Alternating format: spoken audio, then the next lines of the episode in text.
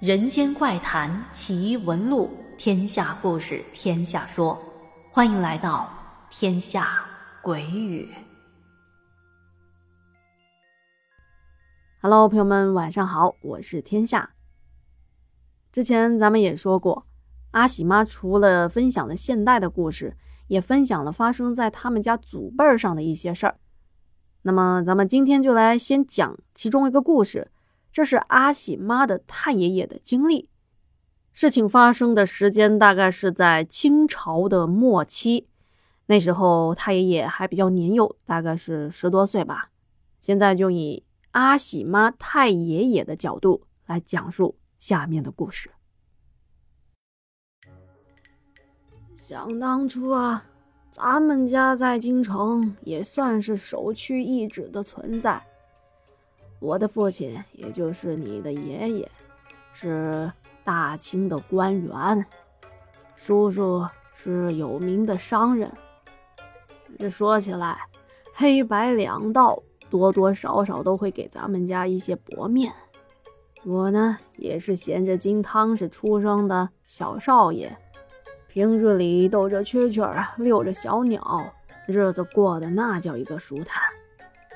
因为是富贵之家，所以咱们家也养了不少的家仆。其中有一个小跟班令我印象非常的深刻。说是小跟班，但实际上年龄可比我大上不少。当初他也二十出头了吧？这个小弟为什么让我印象深刻呢？他特别的爱吃狗肉。咱们这家境，什么山珍海味没吃过呀？这水里游的、山上长的、天上飞的，可以说只要是能吃的，我都吃过。可唯独这狗肉，家里是一直不让我吃。不让吃就不让吃吧，之前也没觉得有什么，不就是狗肉吗？可是那小子天天在我面前就是各种的引诱我。他跟我说：“哎，少爷，您那是没尝过。”您要是吃上一口，就会知道这狗肉真的是天底下最美味的食物了。那鲜香，那滑嫩，哎呦，现一想起来口水都直淌。哎，少爷，要不我给您买一点尝尝？他这么一问，我心里倒是有一些犹豫了。难道这狗肉真的有他说的那么神乎其神？也罢。让他买点来尝一尝，偷偷吃一点，家里应该不会发现。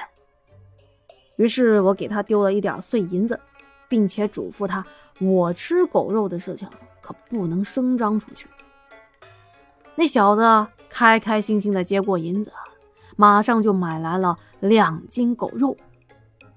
他一边打开包着狗肉的油纸包，一边跟我说：“ 嘿，少爷。”您这一次可是有口福了，这一家狗肉店可不是每天都开门的，都得碰运气。但是他们家那生意那叫一个好，只要当天卖狗肉，你要是没赶上趟，很快就卖光了。那少爷，您快尝尝，正所谓闻到狗肉香，神仙也跳墙啊！快快快，快尝尝！我看着眼前这一堆看着跟羊肉差不多的肉类，心想着，这就是传说中的狗肉啊！还别说，闻着是挺香的哈。当时我用小手帕包着一点狗肉，捏起来一块，送到嘴里。嗯，嗯，绝了，这味道太好吃了，这个。于是，我跟这个小跟班开始狼吞虎咽起来。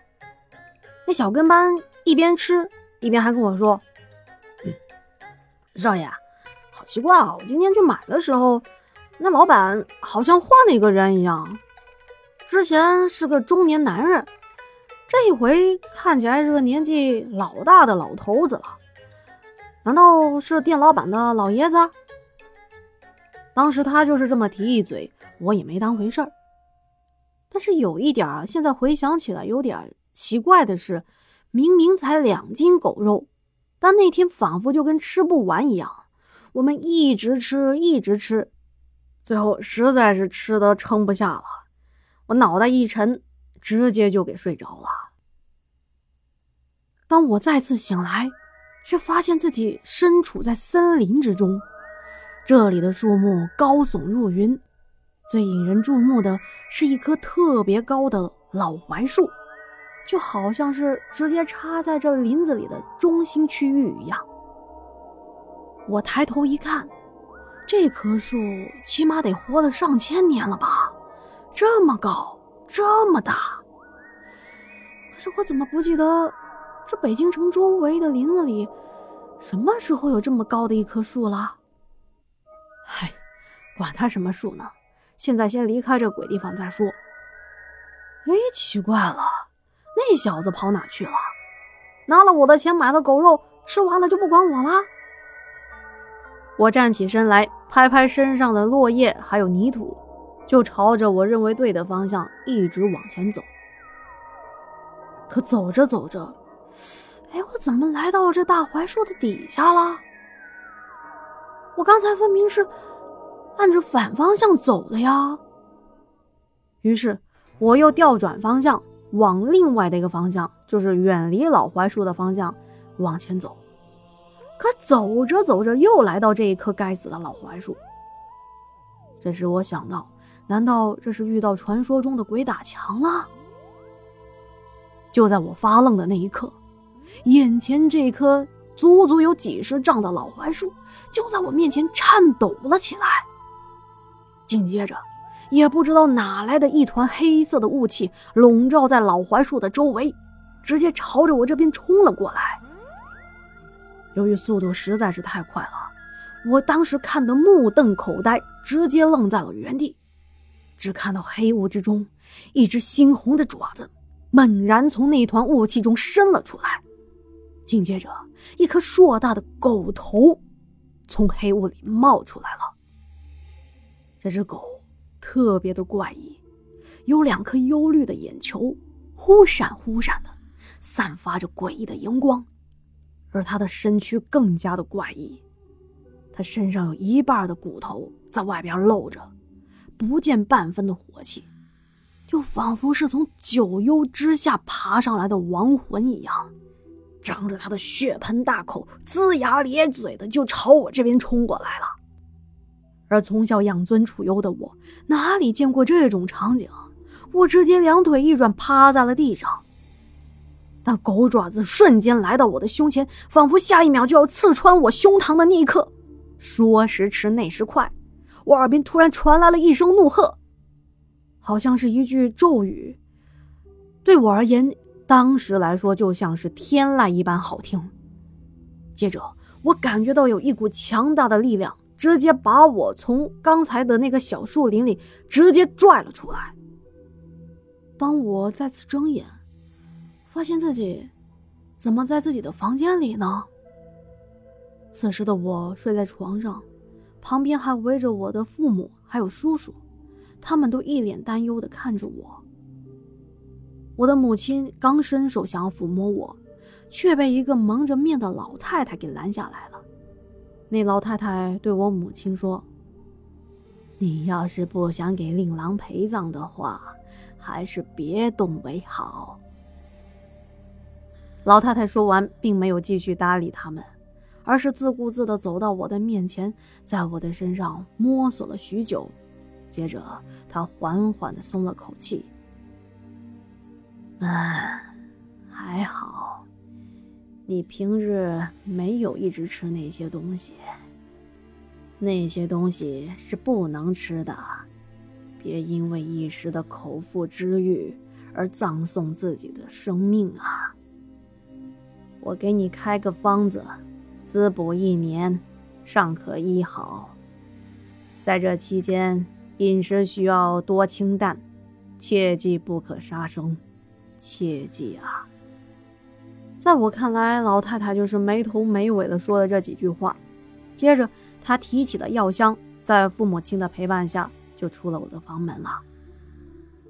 后来我才知道，原来。我叔叔是在一个小林子里发现的我，当时我晕倒在地上，旁边躺了一个已经没有气，并且全身都是血窟窿的小跟班。当他们看到那个场景，感到非常的惊愕。再加上我昏迷不醒，才托人找关系找到那一位神医，帮我进行了医治。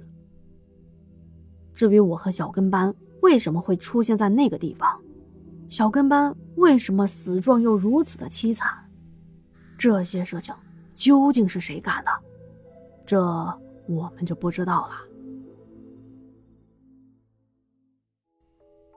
好的。以上就是今天的故事了。再次感谢阿喜妈的分享以及小鱼版的整理。要是觉得天下故事讲的还不错，别忘了点赞、留言和转发。另外，也欢迎您加入天下的洗米团，畅听所有的付费节目。那今天就说到这啦，咱们下期再见，晚安。